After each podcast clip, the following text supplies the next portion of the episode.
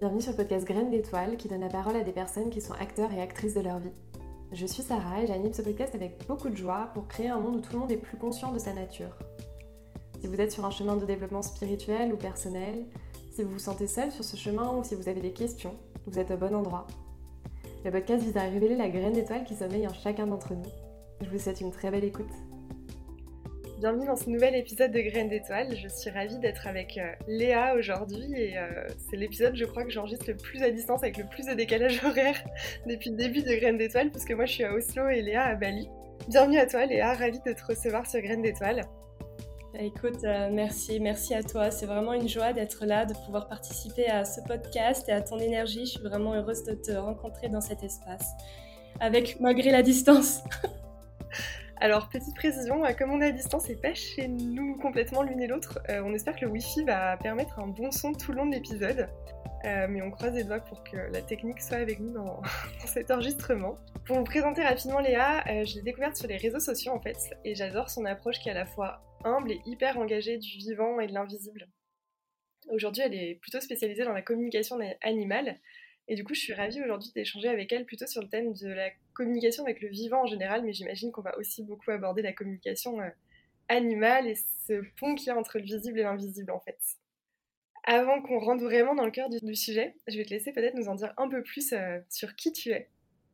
Ça marche. Alors, euh, fou, c'est toujours une très très grande question et je trouve que plus on travaille sur soi et plus on est en lien avec l'invisible et on fait tout ce chemin-là, le moins on arrive à répondre à cette question. Euh, moi, personnellement, c'est vrai que je trouve ça très difficile, mais ce que j'ai envie de dire, c'est que bah, qui je suis, la première chose qui me vient, c'est une immense amoureuse des animaux qui a grandi en Afrique.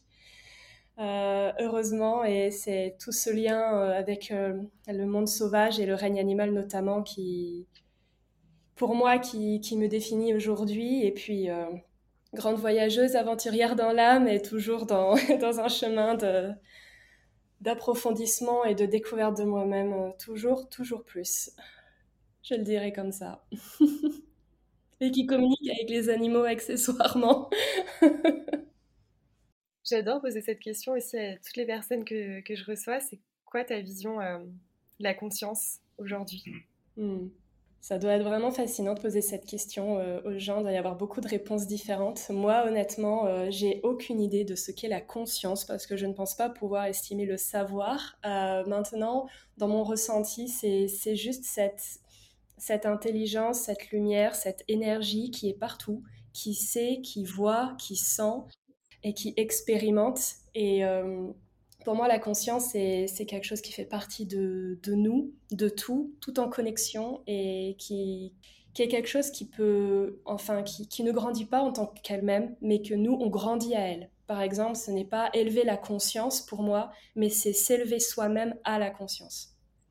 C'est comme ça que, que, je vois les choses, avec cette idée que quand on s'incarne, par exemple, sur Terre, on a une certaine limite de euh, d'éveil à la conscience qu'on peut avoir selon euh, ce que notre être, euh, peu importe comment on l'appelle, spirituel, énergétique, a choisi d'expérimenter. Mais ouais, c'est ouais voilà, moi je dirais que c'est ça pour moi. Pour l'instant, peut-être que ma réponse sera différente demain. Merci pour ton partage du moment et du coup ça fait je trouve le lien avec la question que je voulais te poser ensuite, puisqu'on va parler de communication avec le vivant, communication intuitive. Je voulais te demander ce que c'était. J'ai l'impression que ça rejoint un peu ta définition de la conscience finalement. Mais est-ce que tu peux nous dire un peu plus sur euh, bah, qu'est-ce que c'est en fait communiquer avec le vivant? Ouais, absolument.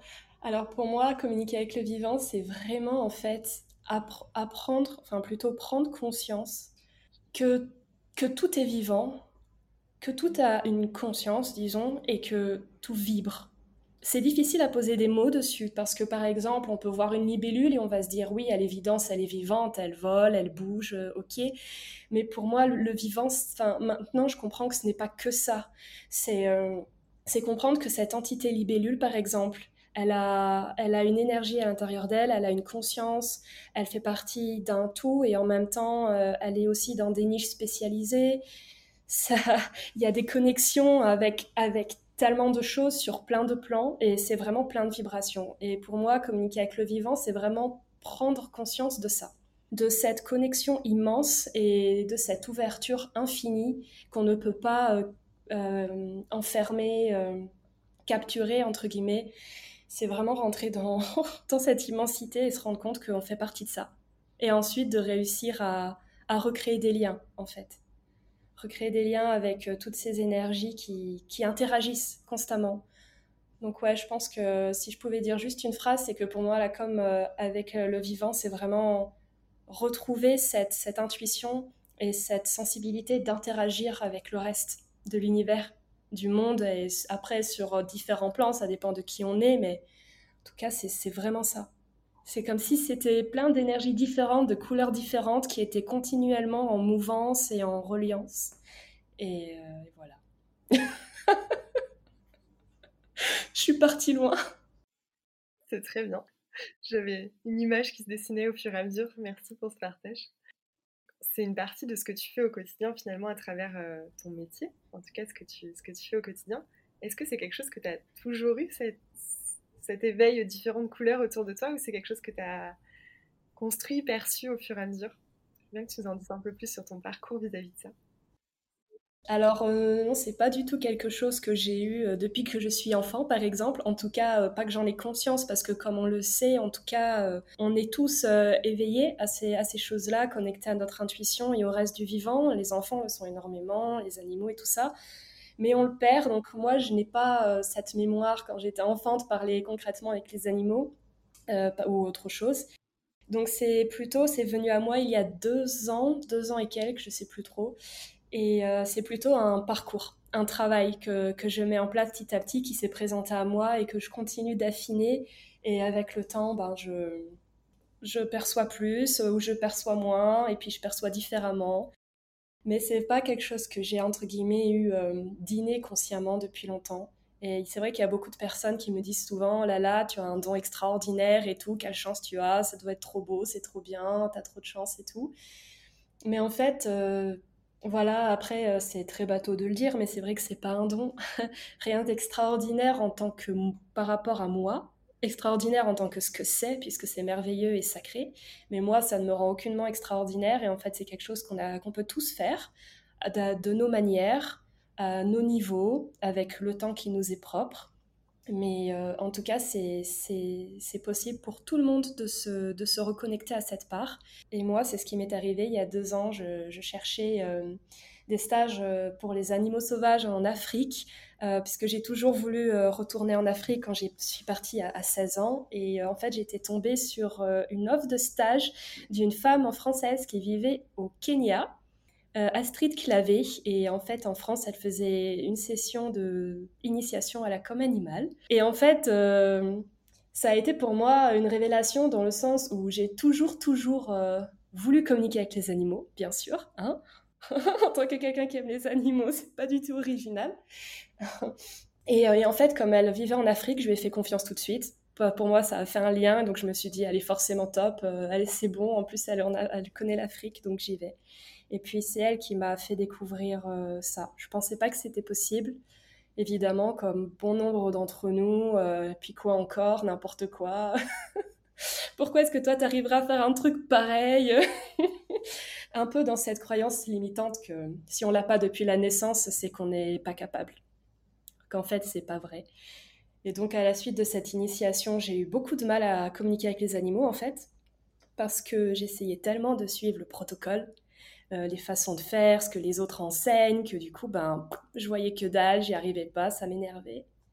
Et puis j'ai dit, ok, c'est bon, je m'en fous, j'abandonne tout et je vois comment je fais à ma sauce. Et puis à partir de là, ça a été tout un travail et puis finalement, ça a été beaucoup plus fluide. Et c'est venu à moi comme ça. Et depuis, bah, je, n'arrête pas de continuer d'apprendre parce qu'on n'arrête jamais d'apprendre à communiquer avec le vivant. C'est quoi le plus gros, les plus gros apprentissages que ça t'a permis cette ouverture sur le vivant? Depuis que je communique avec euh, le vivant, ou en tout cas que j'ai emprunté ce chemin, euh, je dirais que ce, que ce dont j'ai vraiment pris conscience sur moi-même, c'est que je suis un monstre d'ego. Euh, le sujet qui fâche, mais ouais, on en est là. En fait, cette croyance que sous prétexte qu'on est doux, qu'on est gentil, qu'on essaye de faire des bonnes choses, qu'on fait pas entre guillemets n'importe quoi dans les critères de la société, qu'on pense qu'on est cette bonne personne qu'on fait les choses bien. Et en fait, se rendre compte que, que non, que même là-dedans, on est, on est rempli d'ego quand, quand, par exemple, on est tellement dans l'émotionnel avec l'animal qu'on le manipule affectivement sans même s'en rendre compte, ou qu'on est dans ce complexe du sauveur pour aider les animaux alors qu'ils n'ont pas forcément besoin parce qu'on pense qu'ils sont faibles et fragiles et victimes et qu'il faut forcément, comme nous on est humains, on est plus fort qu'on agisse. Ces enseignements-là, c'est vraiment ce qui m'ont été le plus difficile parce que je ne pensais pas. Tu sais, euh, ce genre de pensée qui te dit ah quand même, moi je suis sympa, je suis une bonne personne, je suis gentille, je fais pas de mal aux animaux, euh, je suis un bon humain, mais en fait tu te rends compte que tu fais plein de conneries pour dire les choses comme elles sont. Et en fait, tu es gavé d'ego, ce qui est juste normal, c'est le job de le voir et d'aller au-delà. Mais euh, c'est vrai que c'est un gros travail parce qu'il est présent là où on s'en douterait même pas, en tout cas pour moi, à mon niveau où j'en étais.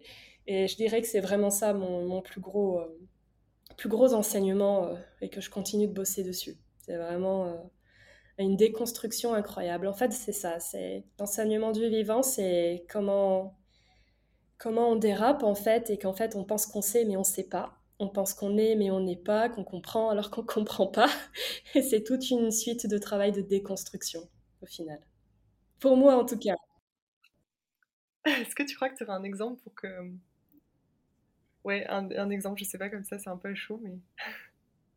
Alors un exemple de ce que je dis, euh, ben, par exemple, regarde, euh, tout simplement pour reprendre le complexe du sauveur, euh, je vais parler de ça parce que c'est vraiment moi quelque chose qui m'a profondément frappé personnellement dans ma vie du coup, avec ce chemin de la com animale et de la com euh, intuitive en général. J'ai toujours été quelqu'un qui était, bah, du coup, comme amoureuse des animaux, très révoltée par l'injustice de la souffrance animale. Les parcs animaliers, c'est pas bien. les animaux dans les zoos, ils sont forcément tous, malheureux. Euh, pareil pour les animaux de laboratoire, ou c'est pas juste euh, qu'on mange de la viande, enfin voilà. Dans tout ce genre de pensée qu'en tant que protecteur, euh, entre guillemets, de la cause animale, on, peut avoir.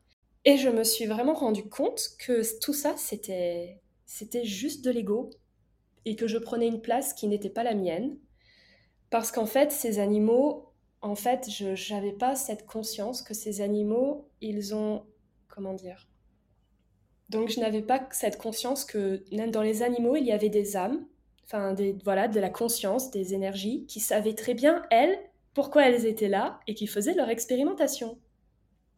Leur boulot, quoi, comme euh, faisaient leur truc, comme, comme chez les humains.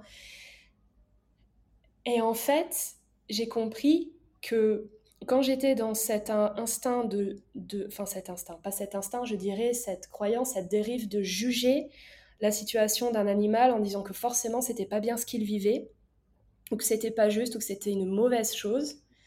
J'étais juste dans un jugement pur et simple, et je prenais une place qui n'était pas la mienne parce que je n'avais strictement aucune idée de ce pourquoi cet animal, par exemple, vivait cette situation, et de pourquoi l'être euh, euh, énergétique, euh, peu importe qu'il y a à l'intérieur, de pourquoi lui, il vit ça, et que je, ne suis en aucune manière plus intelligente, plus perspicace, plus sensible, avec une meilleure vision, d'une quelconque manière pour pouvoir choisir ou estimer que ce que vit l'animal est bon ou pas bon.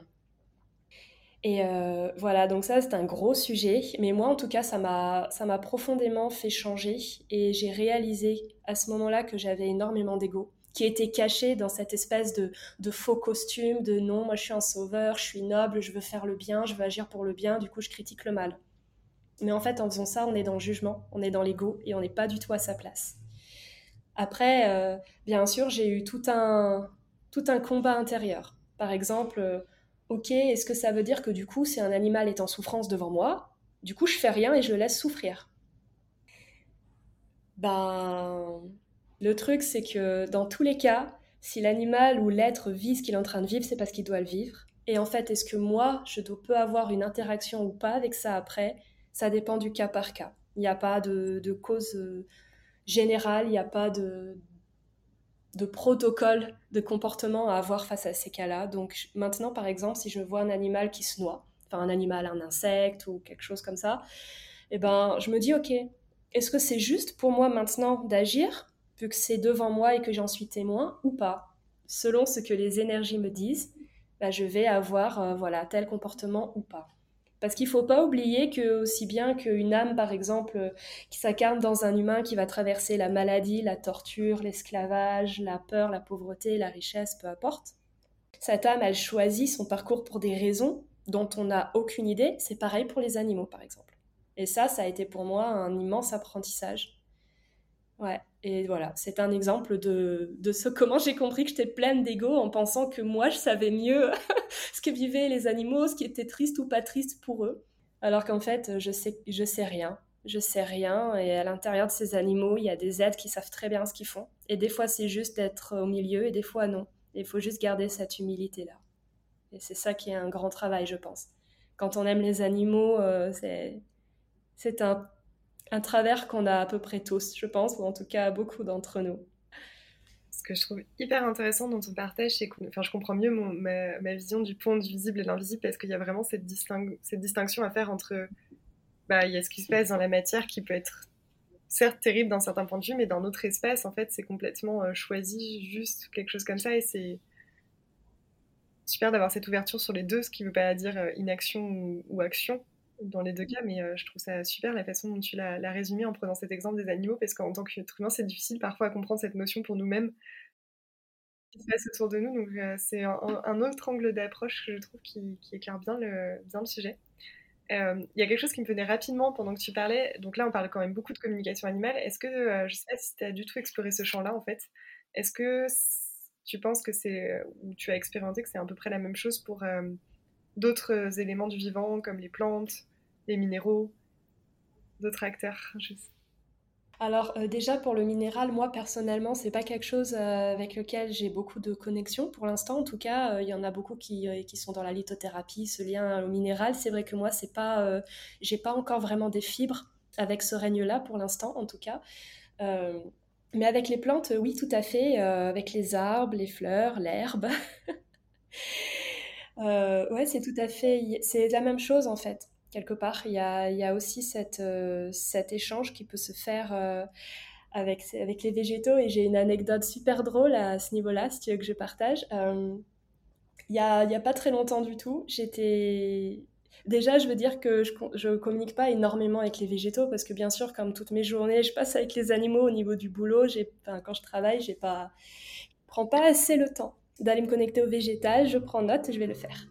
Mais euh, il n'y a pas si longtemps, j'étais chez ma mère et je faisais le ménage chez elle et tout. Ok, normal, je passe la spie, j'ai de la musique dans les oreilles et tout, dans mon mental comme il faut. Et puis tout d'un coup, j'entends, euh, elle s'occupe plus de nous. Alors je me lève, je me dis, bah merde, mais c'est qui qui raconte ça? Et en fait, je suis devant ces orchidées. Elle a toujours eu de magnifiques orchidées et depuis quelques temps, c'est vrai qu'elles elles, euh, elles sont toujours pareilles, mais elles dégageaient une énergie différente. J'étais trop étonnée. Euh, et quand je les ai regardées, quand je les ai c'est revenu cette phrase, elle ne s'occupe plus de nous comme avant. Et là, je me suis tout naturellement euh, retournée vers ma mère et je lui ai dit Bon, maman, maintenant, tes orchidées, il faut que tu t'en occupes parce qu'elles sont délaissées, elles manquent d'amour, alors dépêche-toi, vas-y, va gérer tes orchidées. Et là, elle a dit ah, C'est vrai que ça va faire quelques semaines que je les regarde plus du tout. Donc, euh, donc c'est un exemple tout con, quelque part, très simple, mais c'est c'est un exemple d'échange que j'ai eu avec le végétal qui m'a qui m'a marqué dernièrement en tout cas parce que pour le coup je l'ai pas du tout cherché. C'est vraiment venu euh, tout seul à moi, peut-être parce qu'elles en avaient vraiment besoin et que j'étais là à ce moment-là et que j'étais disponible sans le savoir. Et c'est arrivé. Mais ça peut arriver aussi en se baladant dans la nature ou en cherchant intentionnellement à créer le contact, bien sûr. De toute façon, il y a des gens qui disent que quand on communique avec les animaux, on peut pas le faire avec les plantes ou vice-versa. Ou pire, il y a des gens qui disent que si on communique avec les animaux, on peut pas le faire avec les, siens. Il y a plein de croyances limitantes qui sont partout. Moi, j'ai juste envie de dire que quand on travaille ce lien au vivant, euh, c'est juste à tout, en fait. C'est possible avec tout. Après, attention, euh, faut pas penser, je pense que on peut se relier avec tous les règnes de la même manière. Je pense qu'il y en a qui vont avoir plus de, fibres avec un règne, d'autres avec un autre, selon qui ils sont, quelles sont leurs énergies, pourquoi ils sont sur Terre. Voilà, ça, ça peut varier, c'est quelque chose qu'il faut accepter aussi. Mais en tout cas, c'est quand on travaille la communication intuitive, ou qu'on la travaille plutôt qu'on la, qu'on la découvre et qu'on qu'on l'explore consciemment, c'est c'est pas fermé dans une boîte pour un règne ou une espèce ou d'une manière de faire. Ça touche totalement les végétaux et les minéraux et la terre, les éléments aussi, le vent, le feu. Ils ont tous des, choses à passer, on est plus ou moins sensible selon qui on est, à quelle étape de vie on est. Mais euh, moi, ça m'arrive de temps en temps de prendre le temps d'écouter le vent. C'est vrai que souvent je me plains du vent parce que quand je suis en France, je suis dans un endroit où il y a du vent tous les jours et ça m'agace parce que c'est très désagréable. Et après, je me mets une petite baffe et je me dis, mais attends, le vent, il est là pour quelque chose. Hein et du coup, je me pose et juste, euh, je laisse venir. En fait, c'est juste ça. Laisser venir. Et travailler sur soi. Parce que c'est ça qu'il faut faire. pour que pour qu'on puisse davantage se connecter. Et avec plus de justesse, surtout. J'adore ta façon hyper instinctive, en fait, ton approche hyper instinctive de la, de la communication intuitive. J'avais une autre question sur ce cœur de sujet qu'on a peut-être un peu commencé à effleurer, mais je vais essayer de la formuler peut-être différemment. C'était euh, en quoi ça demande cette, exploration justement de la communication intuitive, d'abandonner nos critères d'humain, notre perception euh, d'être humain et de tout ce qu'on a pensé jusqu'à présent peut-être? Alors, euh, je ne sais pas si on peut dire abandonner parce que peut-être, je ne sais pas, mais en tout cas oui, disons qu'il faut se mettre en arrière de soi-même c'est vraiment, c'est vraiment apprendre. Et franchement, c'est, pour moi personnellement, je trouve ça assez, assez difficile et c'est quelque chose que bah, je, j'essaye d'améliorer constamment. Mais, euh, mais oui, c'est se mettre à l'arrière de soi, c'est-à-dire euh, essayer de ne pas être rempli de soi-même quand on, a, quand on échange avec l'invisible ou avec le vivant. Euh, du coup, c'est vrai, c'est-à-dire sortir de ces codes d'humain, comme tu dis. Par exemple, euh, si on communique avec, euh, je ne sais pas moi, une fleur, un chien, c'est pouvoir recevoir ce que l'être d'en face exprime sans bah, y mettre de l'anthropomorphisme, comme on dit, des critères d'humain, dire ouais, là c'est en colère, ou là c'est une tête de fatigué, ou là elle est comme ci, comme ça. C'est vrai que ça demande de. Peut-être pas de s'effacer, mais de, de se mettre sur muet un instant. Parce que sinon, il n'y a pas d'espace pour le reste, en fait. On est là à juste être dans nos émotions, nos pensées, nos croyances, et du coup, c'est comme si on était dans une sorte de, de prison de verre, et on pense qu'on voit, mais ça passe pas, en tout cas difficilement. Il faut vraiment se mettre derrière soi pour euh, ouvrir un espace qui soit rond, accueillant, neutre, pour pouvoir euh, capter ce qui doit être capté euh, à ce moment-là. Quoi. Donc c'est vrai qu'il faut, en tant qu'humain, il faut savoir se dire, ok, on est humain, donc on fonctionne comme ça, on perçoit ça, et c'est normal puisqu'on est humain. Mais en même temps, il faut aussi comprendre quels sont nos travers d'humain pour pouvoir ensuite les mettre de côté et, accueillir le reste. C'est difficile d'enchaîner. Euh, du coup, il y a une question que je pose à tout le monde aussi pour montrer je pense que tu as déjà bien exploré ça, mais qu'on est tous en chemin, qu'on est tous des graines d'étoiles en chemin. Euh, c'est quoi tes challenges aujourd'hui? Alors liés à ce thème ou pas du tout euh, en général dans ton quotidien aujourd'hui? Mes challenges. Ah, j'ai l'impression que j'en ai des milliers. J'ai pas le temps de parler de tous, faut que j'en trouve un ou deux.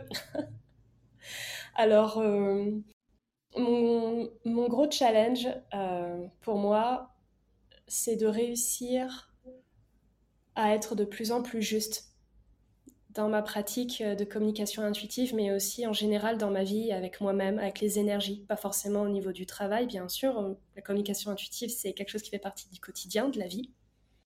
Et réussir à amener de la justesse, parce que je réalise de plus en plus qu'on pense qu'on est juste, mais on l'est jamais, en tout cas, je pense, euh, à 100%, et on peut toujours être plus juste. Et, et c'est ça mon gros challenge, parce que c'est vrai que je trouve que c'est très difficile euh, de réussir à, se rendre compte quand on manque de justesse. Et c'est pas évident de voir quand on est en train de mettre euh, notre croyance ou notre émotion sur ce qu'on capte ou qu'on essaye d'être pénétrant plutôt que réceptif pour avoir une info, c'est-à-dire euh, ah vas-y tronc d'arbre, dis-moi quelque chose, vas-y parle-moi. qu'en fait on est hyper pénétrant, c'est comme si on envoyait une flèche plutôt que juste être là, de se présenter, demander l'autorisation et recevoir. Et est-ce que quand on reçoit, on reçoit vraiment ce qui doit être reçu? Est-ce qu'on y met un peu de notre touche? Est-ce qu'on influence? Voilà. Je trouve que ça, c'est vraiment une balance à trouver qui est super difficile, personnellement en tout cas. Et c'est un de mes gros challenges. Et euh, plus je fais euh, de la communication intuitive, et plus je me rends compte que j'ai du boulot à ce niveau-là. Parce qu'on peut toujours aller plus loin et, et travailler cette humilité en soi euh, pour être vraiment juste, entre guillemets, neutre c'est vraiment, je trouve, difficile. Parce qu'évidemment, j'ai un mental, j'ai un corps émotionnel, je traverse des choses, enfin, je suis humaine comme tout le monde, donc forcément, c'est pas évident de trouver cette euh, neutralité pour être juste. Donc ça, c'est un de mes challenges, notamment que dans mon, dans mon travail, du coup, actuel de communicante animale, c'est difficile parce qu'il y a quand même cette pression d'une certaine manière qu'il faut faire, entre guillemets, les choses bien Évidemment, quelqu'un nous fait confiance pour communiquer avec un animal et surtout l'animal, lui, nous fait confiance pour communiquer avec lui et transmettre les bons messages. C'est quand même une grande responsabilité puisque ce les conséquences qu'il y aura après sur la vie de cet animal, ça dépendra quand même de ce qu'on aura transmis au gardien. Donc c'est vrai que c'est pas forcément évident parce qu'il faut quand même être sûr de soi, entre guillemets, pas trop. Euh, suffisamment pour avoir confiance en ce qu'on fait, mais aussi euh, pas trop pour toujours se remettre en question et se dire ok, faut quand même pas abandonner l'animal. Il faut être dans le service à l'animal, c'est ça le plus important. Pour l'animal en tout cas, hein, je parle pour moi dans, ma vie professionnelle et personnelle. Il faut être au service d'eux. Et ça, euh, c'est quelque chose que je trouve qui est un peu, un peu difficile parce qu'il n'y a pas de limite, il n'y a pas de contour. Du coup, on ne sait pas trop quand on dépasse, quand on dépasse pas. Bon, maintenant, avec ma pratique, j'arrive à sentir à mon niveau que c'est juste, que là, je suis bien placée, là, non, je vais le faire plus tard, ou je retravaille sur moi. J'arrive à trouver une petite balance, mais encore une fois, elle est, je pense, pas vraiment euh, trouvée et qu'il y en a pour toute une vie de recherche, euh, de, de ressenti, d'apprentissage. Donc voilà, ça, c'est mon premier gros challenge. Et si je peux en dire un deuxième, c'est que j'ai un rêve que j'ai envie euh, de vivre, mais qui me semble super dur à, parvenir. Et rien que là, je suis en train d'exprimer une croyance limitante. Alors surtout, faites pas comme moi, c'est très nul. J'aimerais énormément euh, apporter la communication intuitive dans le monde euh, sauvage, avec les animaux sauvages, parce que c'est vraiment ma passion, mon amour, mon lien, la vie sauvage. Et j'aimerais réussir à faire ce que je fais aujourd'hui, mais pour des animaux sauvages, dans des refuges, des organisations euh, à, l'étranger, éventuellement en Afrique, ce serait bien. Et donc ça, c'est aussi mon gros challenge. Réussir à faire tout ce que je dois faire pour sortir de ma zone de confort, pour me donner les clés pour arriver à vivre ce rêve. Et c'est vrai que sur le papier, ça a l'air difficile, mais au fond, communique bien avec les animaux, les plantes et le feu, alors pourquoi pas hein? Pas les animaux sauvages? bah écoute, en tout cas, j'allais te poser la question du rêve, donc c'est parfait. Merci de partager. Euh, toujours ça trop beau quand, les... quand on partage ses rêves. Ça te semble tout de suite plus accessible aussi. Et oui, mais ça l'est en plus. ça l'est. On a toujours peur parce qu'on a la pression, le rêve, on lui met, euh, on le met euh, très haut et on, on, se met beaucoup de stress, beaucoup de limites. Alors qu'au fond, là j'ai dit que c'était très dur, mais au fond, tout ce qu'il me faudrait, c'est quoi? Aller dans le premier refuge en Afrique et dire salut, je fais de la com animale, ça vous parle ou pas, je peux le faire gratuitement avec vos animaux, ça vous aide ou pas, ok, et puis on continue. Croyez en vos rêves et bougez-vous le derrière pour, pour euh, les obtenir parce qu'au fond tout est possible, faut juste, faut juste y mettre l'énergie. Rappel à soi-même en même temps. C'est ça, rappel à moi-même, euh, je suis la première concernée de cette leçon. Dernière question, je laisse toujours l'opportunité de euh, finir soit par un, conseil de quelque chose qui t'a aidé, peut-être euh, cette phrase de croire en ses rêves, ou une recommandation de quelqu'un que tu voudrais voir interviewer sur, ce podcast, en fait, qui aurait quelque chose à, partager, sa lumière à partager. Conseil ou recommandation, les deux, tu as le choix. Ça marche. bah, du coup, je vais partir sur conseil. Conseil de moi, hein, qui n'est pas un conseil universel, donc, bah, du coup, ce qui m'a aidé pour les deux, ce qui m'a aidé à la fois pour euh, accueillir euh, mon envie de mettre mon énergie pour avoir la vie que je veux avoir et pour réussir à développer mes ressentis en communication intuitive, ça a vraiment été de me mettre de grosses claques. Et ça, j'en parle parce qu'il y a beaucoup de... Euh, dans, tout cet environnement, il y a beaucoup de voilà, il faut, il faut se faire du bien, il faut être gentil avec soi, il faut voir des gens qui sont tout doux, tout mignons, ça aide, ça caresse dans le sens du poil, on se sent bien, on se sent rassuré. Et c'est vrai, ça reste important, il faut du yin, il faut de la douceur et tout. Mais j'y rencontre aussi beaucoup de personnes qui ont peur de se prendre des baffes, de, de voir leur part d'ombre, de comprendre qu'ils sont comment dire, d'une manière modérée. Euh, voilà, qu'il y a des ombres à l'intérieur qui,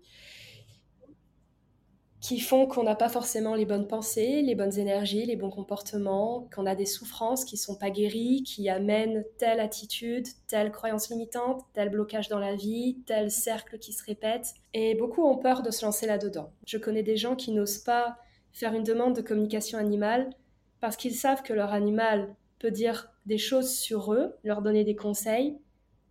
Et ils ont peur d'affronter ça. Mais en fait, c'est ça qui aide. Pour moi, dans mon vécu, c'est ça qui fait grandir.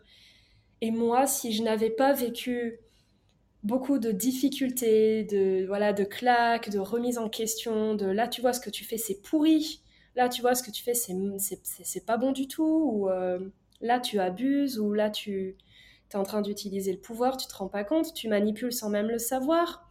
Ou alors, euh, enfin voilà, je suis honnête, mais c'est vrai, des...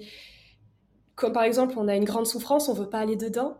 Évidemment, qui sait qui a envie euh, de souffrir consciemment et ouvertement, mais pourtant, euh, c'est aller dedans et, et ce qui va en ressortir qui va aider à avancer. Et du coup, on enlève les...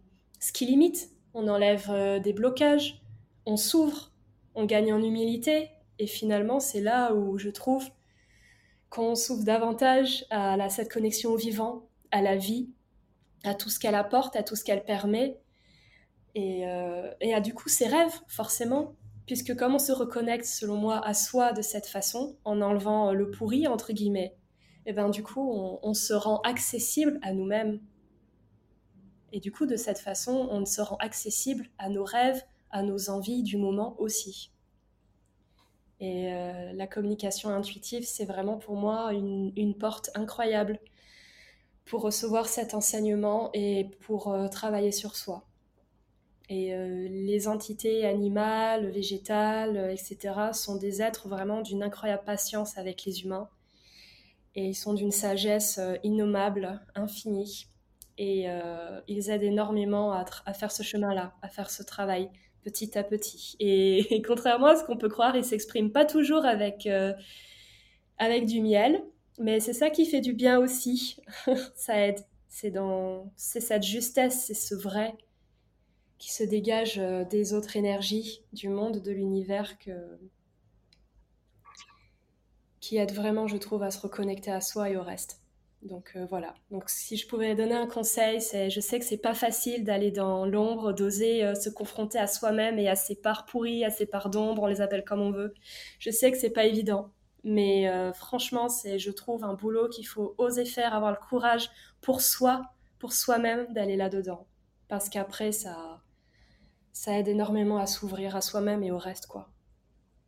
Et c'est un travail qu'on fait toute la vie, mais il n'y a pas besoin de l'avoir fait pendant 15 ans pour réussir à un moment donné d'obtenir ce qu'on aime ou ce qu'on souhaite ou de communiquer avec son animal.